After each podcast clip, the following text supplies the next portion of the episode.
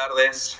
Eh, qué bueno que estén acá, qué bueno que estén sumándose. Si pueden compartir para que la gente se una, genial. Que nos acompañen hoy, un domingo especial. Eh, mi nombre es Nico, me pueden decir Nico. Estoy junto a Sobol y Moni, que vamos a hacer el trío anfitrión hoy. Y tenemos invitado a Ángel, pero me gustaría primero saludar a Moni y a, a Sobol. Buenas tardes, ¿cómo andan? Hola Nico, ¿cómo andás? Bien, por aquí feliz. Muy bien, me alegro por vos, Moni. ¿Qué tal, Sobol? ¿Cómo estás? Hola Nico, genio, crack. Bien, muy bien. Menos mal que te tenemos a vos, Nico, que sos crack en esto. Así que nada, con muchas ganas de escuchar a, a Ángel. Así que espero Sí. que salga lindo. Sí, estoy contento también por, por la charla que se va a dar hoy. Le mandamos un saludo a Fran, que está manejando la cuenta de ForkDAO y abriendo y cerrando micrófonos, ayudándonos un poco con eso. Así que muchas gracias, Fran. Y ahora sí, entonces Ángel, si estás por ahí, que te veo, te saludamos. Buenas tardes, ¿cómo estás? Buenas tardes, buenas tardes, saludos a todos, gracias por invitarme. Qué bueno que hayas podido conectarte y participar hoy y, y ser parte de esta, de esta charla que, que tenemos. Primero nos gustaría, si, si podés, si tenés ganas, que te presentes eh, brevemente con algunas líneas, algo que nos puedas contar de vos. Sabemos que sos doctor, que vivís en Cuba, que sos cubano. Así que a modo de presentación, si querés, te dejo un ratito para que, para que te presentes. Bueno, eh, yo eh, me llamo Ángel, eh, soy eh, médico. Yo me uní a Proof Humanity hace aproximadamente un año, cuando todavía era estudiante de medicina. Soy cubano, como todos lo saben aquí. Conozco las criptomonedas desde el año 2019, Ethereum desde el año pasado. No sé qué más pudiera decirle.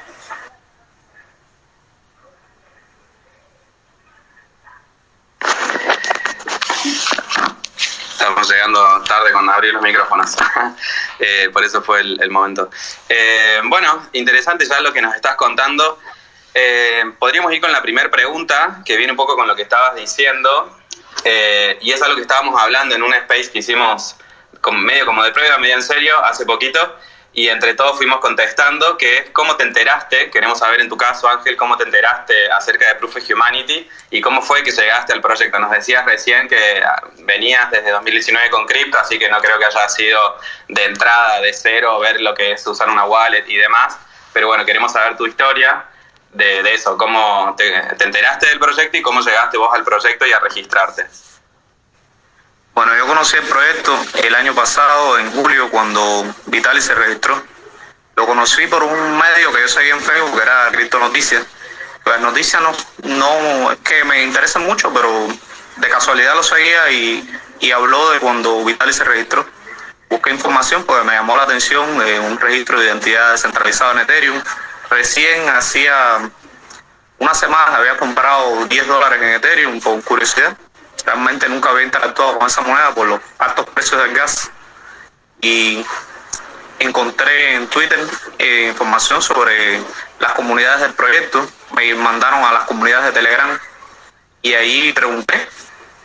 Eh, con quien interactué primeramente fue con, con Valen y con Rocío, a los cuales les agradezco mucho que me ayudaron con el registro. Eh, y ahí empecé a conocer a usuarios de la comunidad, a Cristian, y me fui adentrando en los grupos.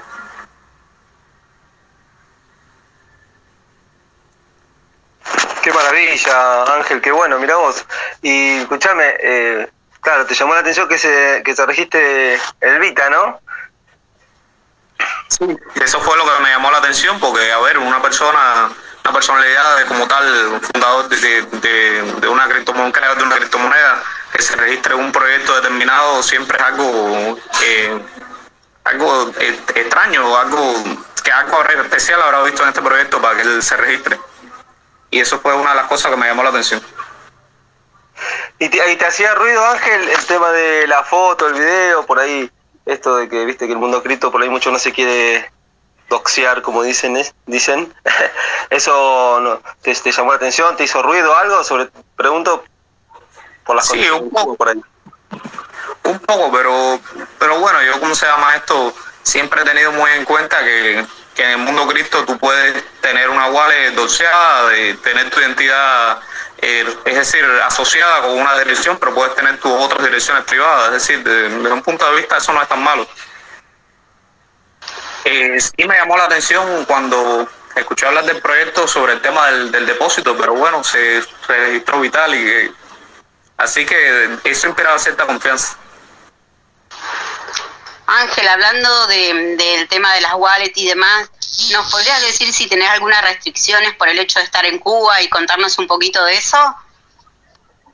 Eh, sí, a ver, con respecto a las wallets, eh, pues no hay ningún problema. La única wallet así que ahora mismo realmente no está funcionando como debería esperarse es Metamask, porque el principal proveedor de RPC de Metamask, es decir, el, el servidor que utiliza para acceder como tal a lo que es la, red de Ethereum es Infura. Infura decidió eh, bloquear a todos los usuarios que se conecten de IP cubanas, venezolanas, de Irán. Eso fue hace unos meses ya. Pero con las cuales no hay ningún problema. Los problemas que aquí hay son con los exchanges, que los exchanges prácticamente no tienen bloqueado a todos los cubanos eh, la gran mayoría de los, de los exchanges de, por ejemplo, que tienen algo que ver con los Estados Unidos, Coinbase, por ejemplo, eh, Binance es un exchange chino, pero aún así decidió que usuarios de Cuba no pueden realizar KS y por tanto no pueden utilizar la plataforma. La mayoría no, no nos aceptan para hacer KS ni, ni permiten usuarios cubanos conectarse como tal. Ese es el principal problema que, que tenemos a la hora de utilizar criptomonedas. El otro es que eh, ustedes, por ejemplo, cuando van a comprar criptomonedas, lo hacen directamente de su tarjeta Visa, Mastercard. Nosotros no tenemos esa posibilidad. Nosotros no podemos hacer compras a través de Internet de criptomonedas y lo hacemos más bien por medio de intercambio peer-to-peer, es decir, en grupos de Telegram y por otras vías que son más inseguras, con los que además hay muchos casos de, de estafas, pero uno siempre encuentra cómo, dónde comprar que sea seguro y protegerse como tal. Eh, estamos hablando con Ángel, no, se está conectando desde Cuba y nos contaba recién cómo llegó al proyecto, que lo descubrió cuando salió la noticia de Vitalik haciendo su registro. Y comentaba recién acerca de los exchanges y, las trabas que, tiene por ser cubano. Eh, entonces, ¿vendría de ese lado solamente o, o, hay alguna restricción? ¿O cómo es la conexión a Internet en Cuba? ¿Cómo es el acceso para todos? Porque eh, vos venís de, en cripto investigando y aprendiendo hace un tiempo, desde 2019 dijiste. Eh, ¿Eso es en particular tu caso, que tengas acceso y que hayas empezado en el ecosistema? ¿O, es hay gente también haciéndolo en, no sé, Santi Siri siempre dice que Buenos Aires es como la capital cripto, eh, hay diferentes regiones en donde se está utilizando más eh, por la gente, hay países donde los gobiernos están regulándolo o viendo de, regularlo. Eh, en Cuba, ¿qué nos podés contar con respecto al acceso a la información y a, la utilización de cripto? A ver, con respecto al acceso a Internet, primeramente quiero contar que hasta el año 2016 más o menos, en Cuba era muy complicado acceder a Internet. En el año 2016 abrieron unos parques que les llamaron Nauta, que donde había una red wifi, pusieron varios puntos de acceso y uno iba a la única empresa de telecomunicaciones que tenemos aquí, Texas, te creabas tu cuenta de acceso a internet.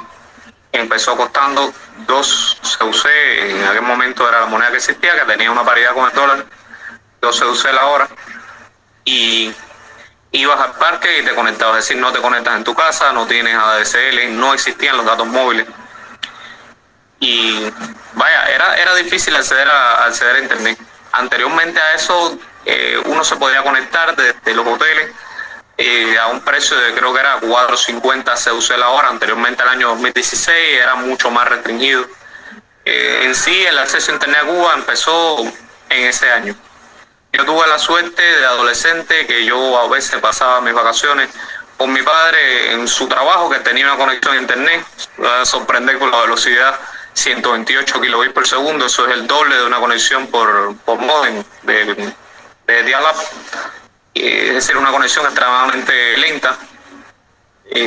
siempre me interesó el tema, a ver, de, cómo las personas podían comprar artículos por internet, eso me llamaba, me llamaba la atención de, de adolescente. Y cuando conocí las criptomonedas, pues eh, eso vino a cambiar la manera en la que realmente eh, veía las cosas, porque a ver, a nosotros no podemos, ya lo estaba explicando, hacer compras a través de internet, no podemos eh, como tal adquirir ningún servicio de pago y las criptomonedas vinieron a cambiar eso porque no estaban, no estaban reguladas para los cubanos, es decir, no se pueden regular, son incensurables. Y es un tema en el que me fui adentrando por eso, más después del año 2019, eh, que me metí un poco más de lleno a investigar. En el año 2019 pusieron finales de diciembre los datos móviles, es decir, las conexiones de datos por 3G y 4G, y mejoró el acceso a la información de los cubanos. Más personas empezaron a entrar también en esto del ecosistema de las criptomonedas, no solo yo. Empezaron también en Cuba las estafas con criptomonedas. Aquí fue muy famoso el caso de, de Trust Investing y, y otros tipos de Ponzi, donde mucha gente creían que las criptomonedas eran eso. Yo empecé, cuando tuve más acceso a la información, a, Internet, a buscar más información y me fui por la parte de Bitcoin, por la parte de, otras criptomonedas. Nunca me metí dentro de este ecosistema de Ethereum. Ángel, yo siempre chusmeando. Y al principio en esas conexiones en los parques, eh, ¿había control sobre los sitios que uno visitaba o, se podía ser libre de, entrar en cualquier lado? Me imagino que por ahí, pues, si bien no pueden controlar las cripto, podrían controlar el acceso eh, a Internet a diferentes sitios.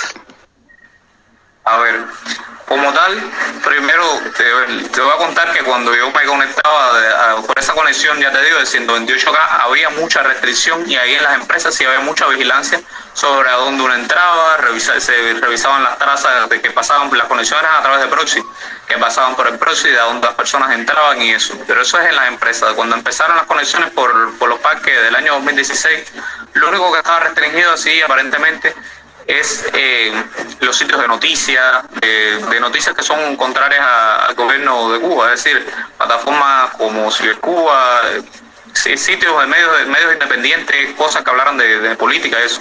Pero este tema de las criptomonedas no. Nunca, nunca ha estado restringido. Ángel, em, como yo soy docente, primero feliz día del maestro para todos los argentinos. Te voy a contar, te voy a preguntar por el lado de la, de la educación. ¿Las escuelas cuentan con internet, con acceso a las mismas o no? A ver, aquí en Cuba las escuelas no cuentan con acceso a Internet. Hace poco venía una, una iniciativa de empezar a ponerle acceso a Internet a las escuelas, un acceso por proxy, un acceso más lento para que los maestros se conectaran a Internet desde las computadoras de las escuelas.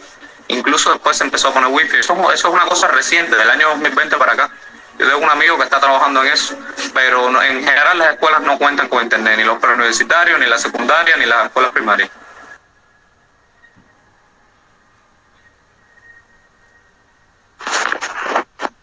Mira vos, es tremendo, ¿no? En estas latitudes le parece nos sorprende bastante porque vivimos buscando información de todo tipo en internet, ¿no? Mismo para estudiar o para lo que sea.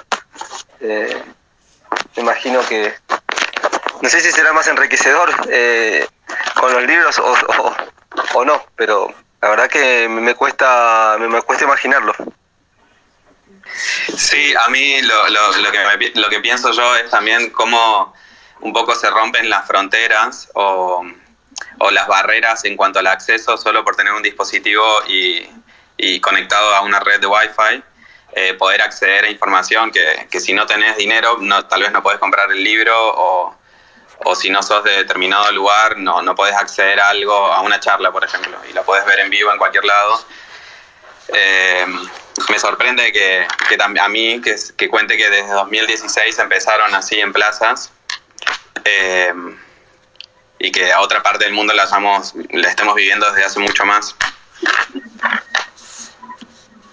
Sí, eso es una de las cosas que más le toca así, le llama la atención cuando, cuando uno le cuenta a alguien que no es cubano sobre cómo empezó el tema de internet en Cuba y tal, de que empezó por parques, de que tenías que ir, salir de tu casa, sentarte en un banco en un parque y conectarte con una cuenta wifi a un megabit de velocidad desde tu teléfono exponiéndote a que te pudieran robar porque se, se dan casos, imagínate.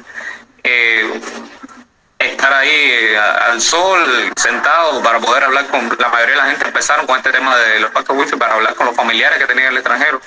ya que hay muchos cubanos que son emigrantes o que tienen familia eh, afuera y se empezaron a ver enseguida los parques llenos de personas. Es una cosa que yo me imagino que ustedes si lo vieran, ya eso no se ve tanto porque hay dos móviles, les llamaría mucho la atención. Eh, hablando con sus familiares en videollamada en un parque, uno al lado del otro, así. Vaya, fueron momentos donde a pesar de todo, eh, vaya, cambió un poco la, la, vida de los cubanos. Había antes, antes era muy, muy complicado comunicarse con, con las personas que estaban fuera del país, las llamadas eh, costaban, si mal no recuerdo, creo que era dos dólares el minuto. Eh, recuerdo que era caro. Y a partir de esos momentos entonces ya las personas pudieron tener mayor comunicación con su familia, sentarse, bajar un libro de internet, a pesar de que era, de que era lento, bajar un video, bajar una película. Eh, realmente cambió un poco la vida de los cubanos después del 2016. Me, me imagino, sí, me imagino esa desconexión con, con las familias o los familiares migrantes eh, y la facilidad que les brindó desde 2016 esta posibilidad de, aunque sea tener que salir, como vos decís, y estar al sol en una plaza, la posibilidad de, estar más conectado y más comunicado con estas personas que uno seguramente extraña y que están trabajando en otro lado. Em, yo te quería preguntar, eh, a propósito de lo que estás diciendo y lo que estaba diciendo yo también, eh, si, si crees que también mucha gente que me estabas comentando empezó a utilizar las criptomonedas, primero que nada, como, como esta, esta forma también de conectarse con, con familia en el extranjero, y ya no para intercambiar mensajes y estar al tanto de lo que le pasa a cada uno, sino como para intercambiar dinero sin los intermediarios, no sé qué, cómo, funciona eso en Cuba. A ver, te contaré que cuando yo conocí la, la criptomoneda, fue porque una amistad mía me regaló dos dólares en Bitcoin. Y él realmente lo que quería era que yo eh, invirtiera dinero, dinero que tampoco era que tuviera mucho porque era un estudiante en ese momento, yo tenía un trabajo, de, vaya, eh, vaya, les, explicaré, repartir lo que le llaman aquí el, el paquete de la semana, que es videos y películas que descargan de internet ¿cómo se llama esto? Por las casas de las personas y por eso cobraba. Como no estaba tan extendido el acceso a internet y todavía no está extendido el acceso a internet de las casas, pues la gente suele pagar por ese tipo de servicios. Y eh, quiso meterme en, temas de, Ponzi, de estafas piramidales para, como referido. Como tal, yo me di cuenta de eso, nunca me metí en nada de eso, pero empecé a investigar qué eran esto de, la, de las criptomonedas. La mayoría de los cubanos que conocieron las, las criptomonedas por primera vez eh, fue directamente eso, meterse en, estafas piramidales tipo trust investing, no recuerdo nombres de otras, en bots de Telegram que te prometían eh, duplicar tu dinero y un montón de gente acabaron estafadas. Pero no les llamó la atención las criptomonedas como una posibilidad de permitir a los familiares que tienen el exterior enviarle remesas. De hecho, eso es una cosa que está poco extendida todavía. Hay páginas, eh, servicios que, que permiten esto, que, que te envíen dinero desde el exterior en forma de criptomonedas.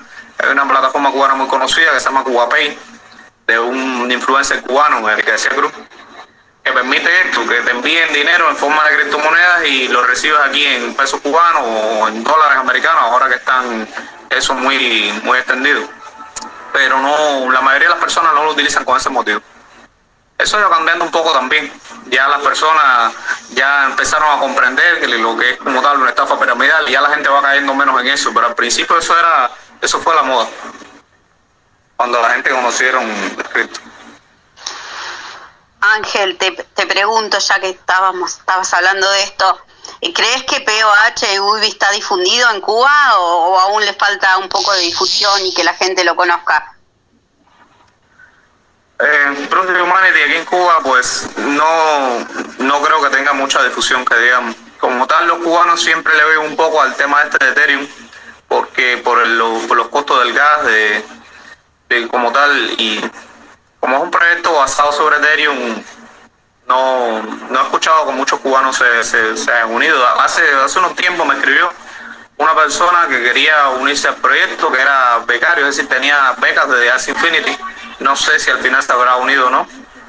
Yo fui, tengo entendido, el primer cubano que entró al proyecto y traje también a una amiga, que es la otra persona que es de aquí de Cuba, que está registrada en el proyecto y ya, ni siquiera he registrado a mi familia como tal tampoco.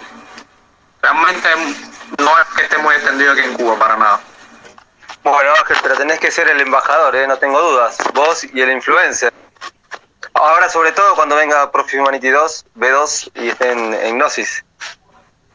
Sí, a lo mejor en, en, en Gnosis se entiende un poco más su uso, ya que Gnosis no tiene el problema que tiene Ethereum con los fin.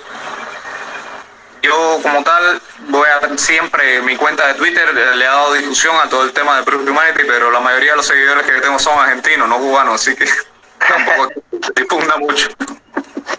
Ángel, entonces eh, me imagino que, porque mi pregunta quería iba a ser referida a cómo, a cómo hacías eh, Fiat el, los UBI, pero por lo que decís si tenés esta, no sé si esta influencia o esta, esta empresa cubana que hace, que te cambia las cripto. Cuba Pay había dicho, creo que se Claro, sí, sí. ¿Los retiras por ahí? No, para nada. Eh, CubaPay ofrece bastante poco por las criptomonedas, es decir, muy por debajo de la tasa real de mercado. Eh, yo vengo desde hace ya, bueno, yo lo conocí el, el grupo del año 2019, eh, en un grupo de Telegram donde yo soy usuario de confianza desde, desde ese momento y ahí es donde yo cambio las criptomonedas porque ahí yo sé que no me van a estafar y de hecho no, no me pueden estafar, yo soy usuario de confianza, yo cómo se llama esto, siempre, siempre soy el, en los negocios peer-to-peer siempre existe el problema de quién pasa el dinero primero. Eh, yo soy, como se llama esto, siempre el que, el que recibe primero, ya sea cripto si voy a comprar o sea dinero fiat si voy a vender, así que no tengo ese problema. Y ofrece precios mucho mejores, ya que es de compra-venta, que lo que ofrece CubaPay, que es una empresa que, bueno, te dice, vamos a suponer que te dan 130 CUP por, por, por ¿cómo se llama esto? Por dólares, por USDT. No, en el grupo donde yo estoy es un mercado de oferta y demanda y varía todos los días, realmente. Eh,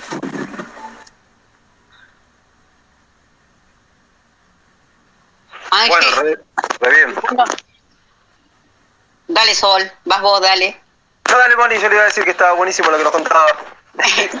eh, Ángel, vos has cambiado UBI, ¿qué has podido hacer con, con el ingreso básico universal que, que ya eh, venís acumulando desde tu registro?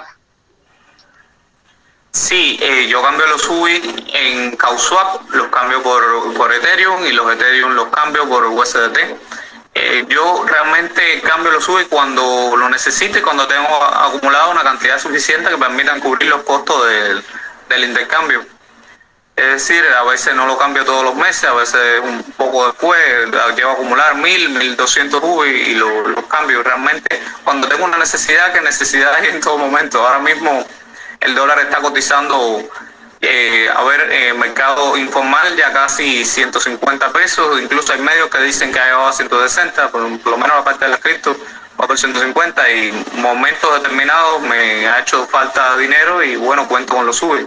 Los SUBI realmente eh, me, me, ha ayudado mucho porque es un dinero que con el que cuento que va, que va a estar ahí, es decir, yo entiendo que que ahora lo utilizo y que se va a seguir acumulando y que en un momento determinado lo voy a poder cambiar cuando tenga una necesidad de que me haga falta dinero.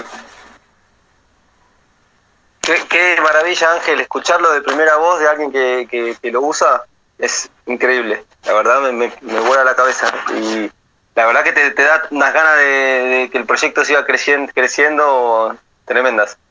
Eh, a ver, ay, discúlpame iba a decir que hay lugares en el mundo donde a lo mejor, eh, no sé, 8 dólares, 10 dólares es poca cantidad de dinero y realmente dice, bueno, está ahí, lo voy a acumular, voy a dejar que, bueno, a lo mejor en un momento determinado voy a tener bastante, tal vez me ayude a conseguir algo, pero por ejemplo aquí en Cuba en estos momentos eh, bastante dinero y te ayuda. Y como está la inflación y los precios del dólar que suben semana a semana y los precios de los productos básicos que aumentan, pues eh, es un dinero que realmente te ayuda, es un dinero con el que yo cuento y, y en momento determinado me ha servido bastante. Nos alegra un montón saberlo, que nos cuentes, que, estés participando. Gracias a todos los que están también conectados ahora. Estamos hablando con Ángel, el doctor cubano, que es parte de, del registro de Proof of Humanity, parte de la DAO de Proof of Humanity también. Eh, tenemos POAP, no sé si, si quieren que digamos eso ahora, si continuamos charlando. Va a haber un momento también para abrir micrófonos, si alguien tiene ganas de, de hacer un comentario, alguna pregunta a Ángel, eh, también vamos a tener ese momento. ¿Qué decís, Nico? Decimos la palabra. vos, eh, Dale. ¿lista? Dale, dale, mandale. Yo creo que hay que tirarla y después la vamos repitiendo de vuelta. ¿Qué te parece? Bueno, la digo. Perfecto, sí, dale, dale. Había cerrado el micrófono. Escuchame, Ángel, la elegí porque acá, eh, no sé, bueno, me imagino que debe venir de Cuba o no lo sé, pero hay un trago muy rico y conocido que se llama Cuba Libre. Entonces, como cuando, cu- cuando tuve que elegir, cuando tuve que poner la palabra secreta, no tuve mejor idea que usar esa palabra y agregarle el po al final. Así que la palabra secreta del POAP es Cuba Libre Po, de Profit Humanity. Cuba Libre POH todo junto. Eh, pueden hacerlo, claimearlo desde la app. ¿Cómo? Y en minúscula. Y en minúscula, sí. Así que en un rato volvemos con eso para los que se conecten más tarde. Eh, bueno, Ángel, ah, sí. Eh, eh, ¿me- ¿Nos podrías decir qué, cuál es tu especialidad? ¿A qué te di- ¿Cuál es tu, orienta- eh, tu especialidad de médico? Sí, sí, a ver, te puedo contar.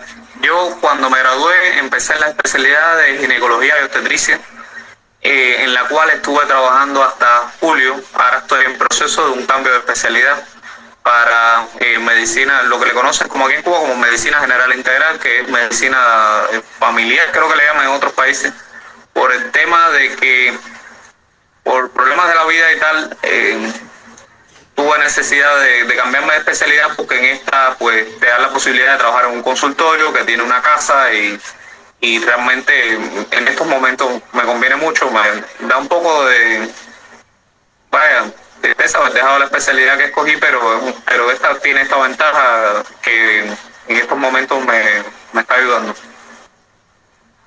No sé si, si entendieron lo que quise decir, es decir, trabajas en un consultorio de lo que le llaman consultorio del médico de la familia, que es como una pequeña consulta, y encima tiene una casa donde, donde puedes vivir con tu familia. Y realmente estoy ahora en en tema de ese de cambio para esta nueva especialidad. Ya estoy trabajando ya, empecé la guardia, le estaba contando a Mónica ayer. Y yo te hago una pregunta. eh, quiero que me cuentes vos desde tu punto de vista como cubano y como médico, porque mm, no sé si le pasa al resto, pero, al resto, pero algo que se sabe de Cuba o que es reconocido a nivel mundial es la calidad de la medicina, de- del profesionalismo de los médicos. Eh, así que no sé si nos podés contar un poco acerca de eso en Cuba. A ver, has hecho una pregunta un poco complicada, una pregunta en la cual puedo profundizar por una parte, pero por otra no. Realmente sí se habla mucho de la calidad de, lo- de la medicina en Cuba y por la parte de, los de los médicos cubanos, de los profesionales cubanos sí es muy buena. La medicina en Cuba es muy humanitaria, por decirlo de cierta forma, porque se practica mucho lo que es la clínica, se tiene mucho contacto con el paciente y menos en pruebas de laboratorio, en pruebas de imagen. Eh, eso es una cosa que las personas que han estado en contacto con médicos cubanos incluso siempre lo, lo hablan, de que en otros países la medicina es más, más fría, tiene menos contacto con el paciente, menos interrogatorio, pero como, como tal por la parte de lo que es la, la disponibilidad de recursos en los hospitales, pues la, la cosa cambia. Ese es el aspecto en el que no quiero profundizar, pero realmente hay muy pocos recursos, hay muy poca prueba de laboratorio, de imagen, las condiciones no son muy buenas. Realmente eh, no sería muy bueno que hablara de esto. Está bien, no hay problema. Eh, ¿qué Igual tranquilo, Ángel, Sí. tranquilo, que no te creas que en todos lados es, eh, es más lo que se ve, lo que se dice para afuera que lo que pasa realmente adentro. Acá en Buenos Aires, Argentina, quizás en Capital, algunos lugares puntuales es- eh, está muy bien, pero también hay mucho, mucho déficit. A otro nivel, sí, pero también también sería controversial hablar de las verdades en, en los hospitales argentinos, así que también no te creas que eso es un problema más tercermundista que, no, no sé, más Sí, estructural. Yo entiendo. A ver, realmente cuando yo empecé a estudiar la carrera de medicina, había más condiciones en los hospitales había un poco de más recursos, siempre con su escasez, pero a los niveles que está alcanzando últimamente, pues, pues no. Hay falta de todo tipo de suministros básicos, de muchas cosas que, que vaya, que pudiera parecer hasta, bueno, y cómo están trabajando en estos momentos los policlínicos, los hospitales. Pero bueno, ya es por eso que no, que no me gustaría hablar del tema. Sí, está bien. Mi pregunta también iba para el, por el lado de que mm, también es conocido, no sé si sigue siendo así, pero años atrás, como el turismo por salud y, que otras personas de otras nacionalidades viajen a Cuba para realizar un tratamiento y, que sea conocida, así como decimos recién, a nivel mundial por la calidad en la, en la medicina. Em, y, mi pregunta era también un poco a si es así solo para el turista, que, que, tiene más, más acceso a recursos y demás porque va y paga un tratamiento, o si también es para, para los cubanos. Pero podemos seguir también conversando acerca de otras cosas que, que un poco ya contestaste, me parece. A ver, sí, sí, sí te puedo contar sobre eso. Pero bueno, primeramente que todo, un saludo para Santiago Siri, que lo vi ahora que entró a, aquí al Space. Eh, a ver, con respecto al turismo de salud, Cuba tiene eh, hospitales que son dedicados a atender extranjeros. El hospital, por ejemplo, Cira García, el CIREN, el CIMET, son instituciones hospitalarias que cuentan con muchos más recursos. Es decir, que es, es así, no tienen, no tienen déficit de, recursos, de, instrumental, eh, y cuentan por, por, otra parte con lo que es el Sistema Nacional de Salud, que es el que atiende como tal a la, a la población cubana, que ahí está dividido entre los institutos, los, los hospitales, que es la atención secundaria, y los policlínicos, que ahí es donde hay más, donde hay más escasez. Como tal, eh, todo extranjero que venga a atenderse a Cuba eh, sí va a encontrar una buena atención médica, los profesionales son muy buenos y realmente en esas instituciones no, no falta nada. Eh, pero ya le digo, hay diferencia entre lo que es para la población y lo que es para atender extranjeros.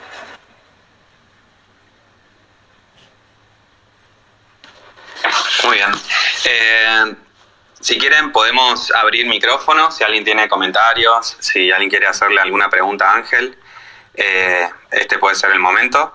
Recordamos la palabra clave para claimear el POAP desde la aplicación, ahí donde dice Secret, Secret Word hay que poner Cuba Libre, POH, todo junto, en honor, como decíamos recién, al trago conocido con Ron y Coca-Cola.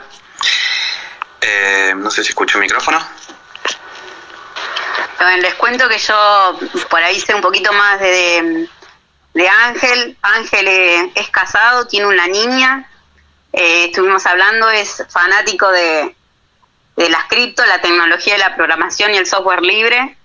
Y a mí me interesaría saber si alguna vez pensaste, eh, Ángel, en, la posibilidad de salir del país o eso es complicado.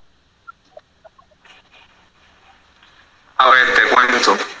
Eh, como tal, todos los cubanos tenemos en sí el aquello, el deseo de algún, de algún momento salir de aquí de Cuba a otro país a vivir, a trabajar, porque realmente aquí en Cuba cada día está peor las condiciones, la economía. Todo cubano que tú le preguntes si deseas salir de Cuba probablemente te responda que sí. Yo también no lo niego, todo escogí una carrera que realmente hace un poco complicado el tema de trabajar en el extranjero, ya que la medicina es una profesión colegiada. Pero aún así, sí, eso, eso es un deseo común en, todo, en todos los cubanos y en mí también. Realmente me gustaría tener la posibilidad.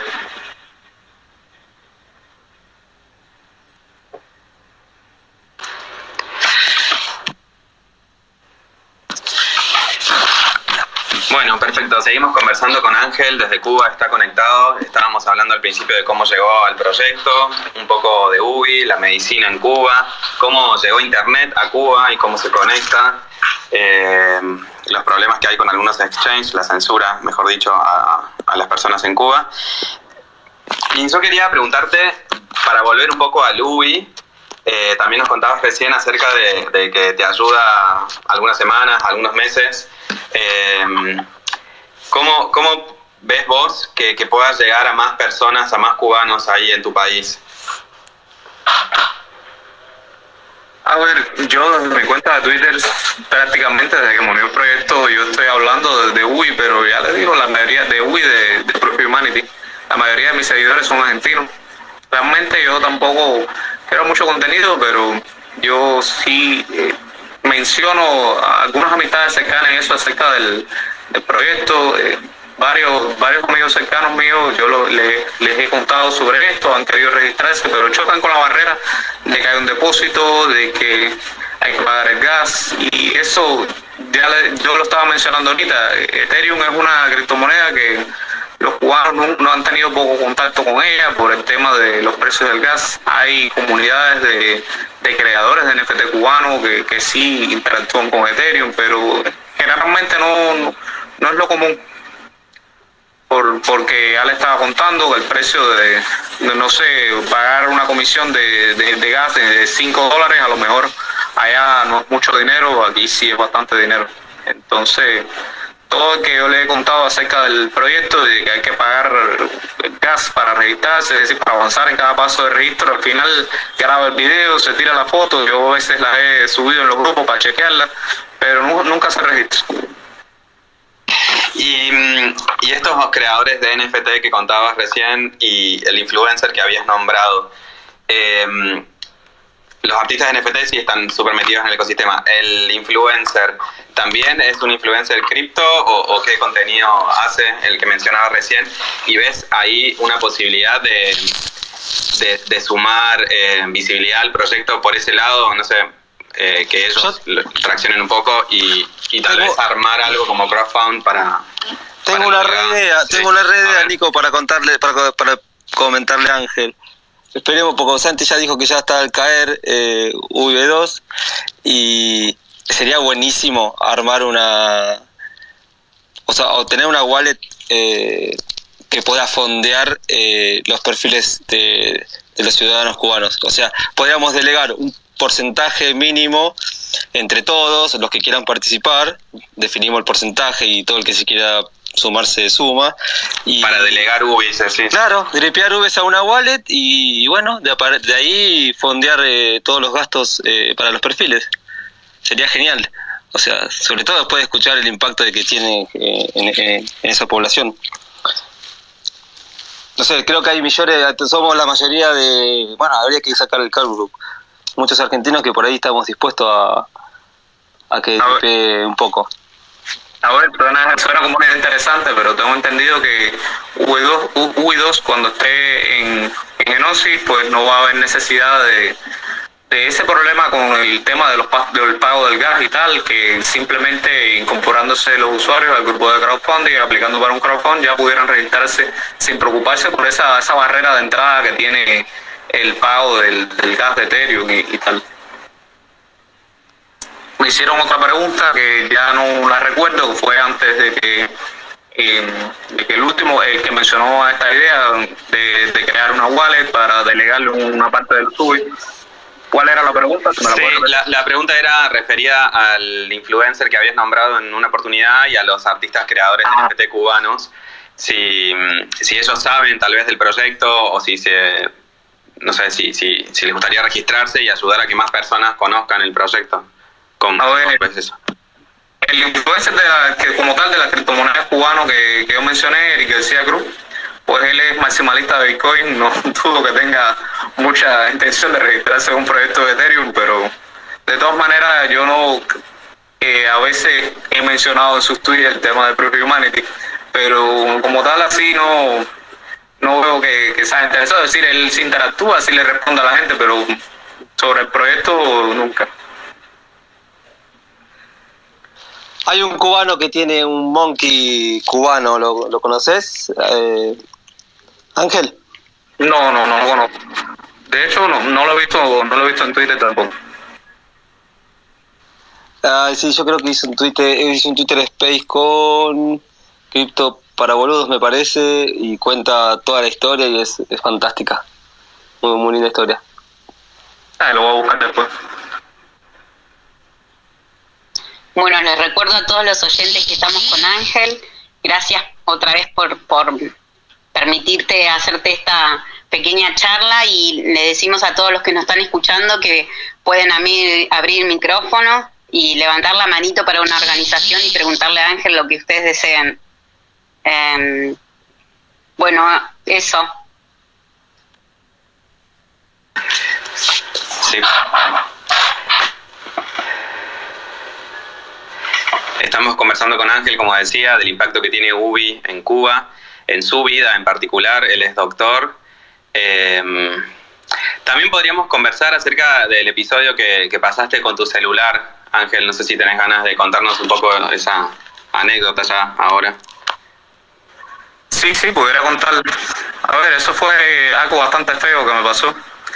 En, en el trabajo todavía estaba en la especialidad de ginecología obstetricia eh, ese día en un descuido, en cuestiones de, minutos, pues alguien de ahí del, mismo hospital me lo robó, no sé si habrá sido del personal de, enfermería, el personal de limpieza, de, los, médicos no, porque todos son muy buenos amigos míos, o de las mismas familiares de las pacientes, acompañantes de las pacientes, es decir, es una cosa muy fea que tú estés trabajando en un lugar dando eh, lo mejor de ti para ayudar a las personas y que ocurran estas cosas, pero bueno, para mí fue un momento también desesperante porque un teléfono aquí en Cuba de gama media está costando montones de pesos, de 15 mil a 25 mil pesos.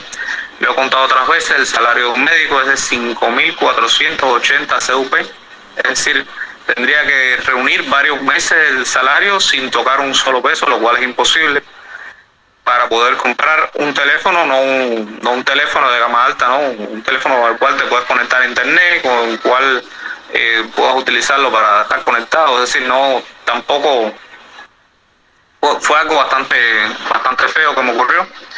Yo hice un comentario en Twitter y realmente no lo esperaba. Empecé a recibir apoyo de la comunidad y pude comprarme el teléfono que tengo ahora, que se los agradezco infinitamente a todos ustedes.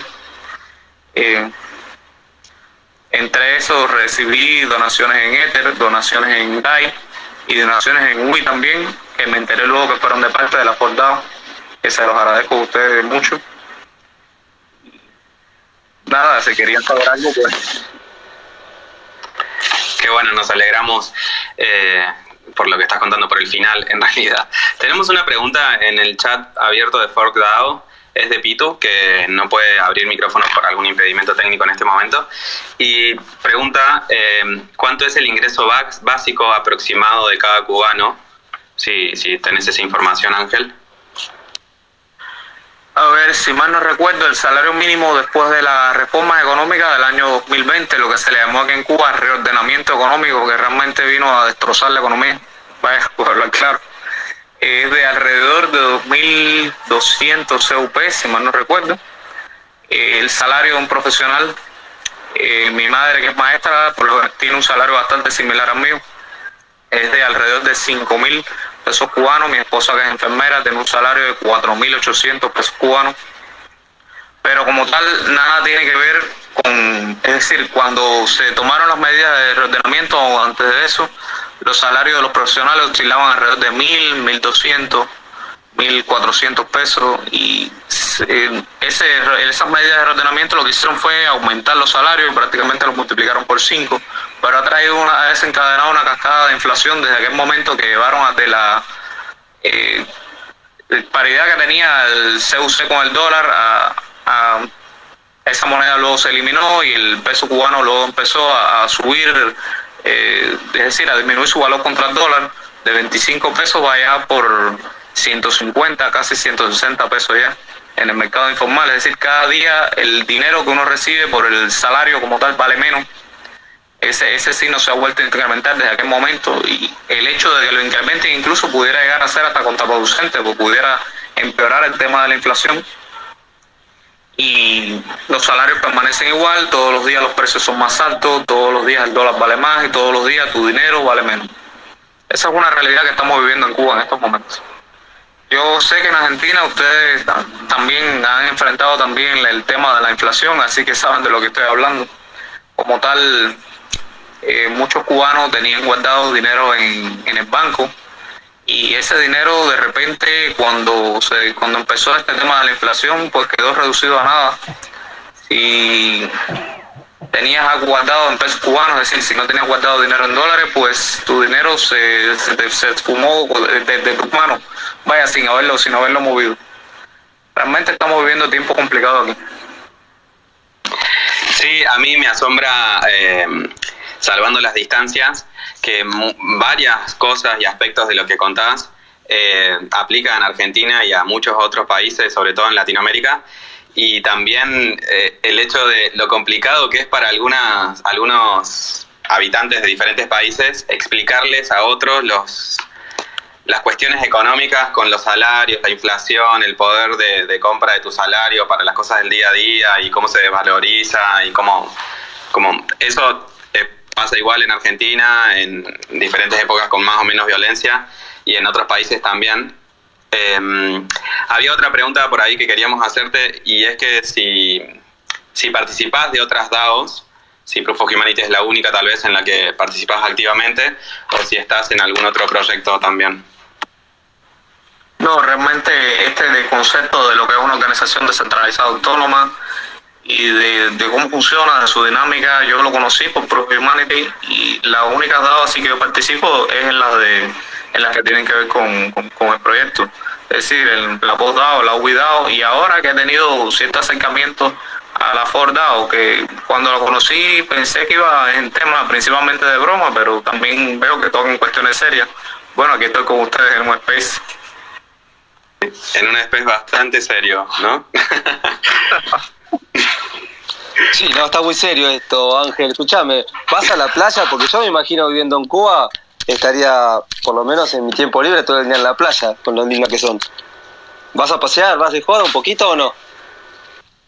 Eh, sí, en mi tiempo libre, a ver, en estos momentos no, no he tenido mucho tiempo libre porque he estado en el tema del cambio de especialidad y tal, pero sí, eh, el problema es eh, en Cuba a la hora de salir que los precios de los lugares en, la, calle, es decir, salir a comer en la calle o salir a, no sé, si tú vas a un bar, cualquier cosa, los, los precios están cada vez más altos y se hace un poco complicado, pero siempre se resuelve, como decimos aquí en Cuba.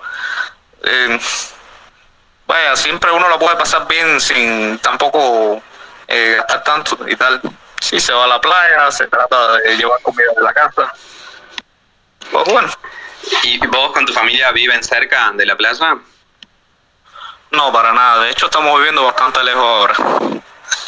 Pero bueno, sí, uno en el verano siempre se da su, su gusto de ir a la playa, de la playa un día. Vaya, eso es normal.